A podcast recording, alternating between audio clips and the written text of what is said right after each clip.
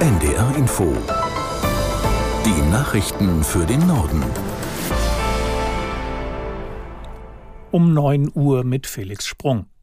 Mehrere Landwirte blockieren mit Treckern die A2 in Südostniedersachsen. Die Autobahn ist zwischen Braunschweig-Watenbüttel und Peine Ost in Richtung Hannover voll gesperrt.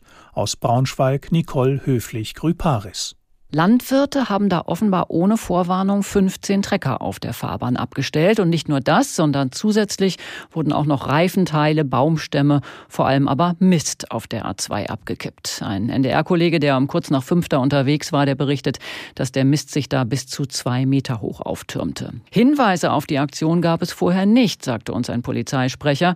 Und im Gegensatz zu früheren Protesten von Landwirten seien die Verursacher diesmal nicht besonders kooperativ. Etwa drei 30 Personen sollen vor Ort sein, aber mit der Polizei sprechen wollte zunächst mal niemand.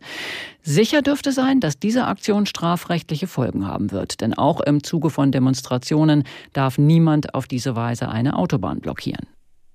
Auch in Bremerhaven protestieren Landwirte. Sie haben heute früh Zufahrten zum Hafen- und Überseehafengebiet blockiert.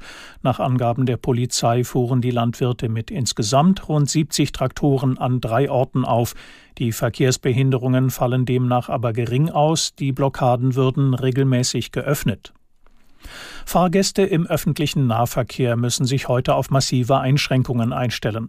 Die Gewerkschaft Verdi hat Beschäftigte zahlreicher Verkehrsbetriebe zu einem Warnstreik aufgerufen. Aus der NDR Nachrichtenredaktion Marei Beermann. Betroffen sind laut Verdi rund 80 Städte in 15 Bundesländern und 40 Landkreisen. Busse, Straßenbahnen und U-Bahnen sollen weitgehend in den Depots bleiben. Lediglich in Bayern wird es keine Aktionen geben, weil dort zurzeit keine Tarifverhandlungen stattfinden. In Berlin soll der Ausstand außerdem auf die Morgenstunden beschränkt sein. Hintergrund der Streiks sind parallele Tarifverhandlungen im ÖPNV in fast allen Ländern. Verdi fordert, je nach Standort kürzere Arbeitszeiten, bessere Arbeitsbedingungen und mehr Urlaubstage. Auch weite Teile Norddeutschlands sind von dem Warnstreik betroffen. In fast allen Regionen werden Ausfälle erwartet. In Niedersachsen, Mecklenburg-Vorpommern und Hamburg dauert der Ausstand 24 Stunden. In Schleswig-Holstein soll er sogar bis Sonntag früh dauern. Am Hamburger Flughafen will außerdem das Bodenpersonal in den Ausstand treten. Die Regierungskoalition hat sich endgültig darauf verständigt, den Cannabiskonsum zu legalisieren. Eigenanbau und Besitz bestimmter Mengen der Droge sollen für Erwachsene von April an erlaubt sein, falls der Bundestag das Gesetz bis dahin beschließt. Vertreter von SPD, Grünen und FDP sprachen von einem echten Meilenstein für die moderne Drogenpolitik. Damit würden die Prävention gestärkt sowie der Gesundheits-, Kinder- und Jugendschutz verbessert. Außerdem würden Konsumentinnen und Konsumenten entkriminalisiert und der Schwarzmarkt effektiv bekämpft. Heute stimmt der Bundestag nach tagelangen Debatten über den Haushalt 2024 ab. Am Nachmittag befasst sich dann der Bundesrat damit.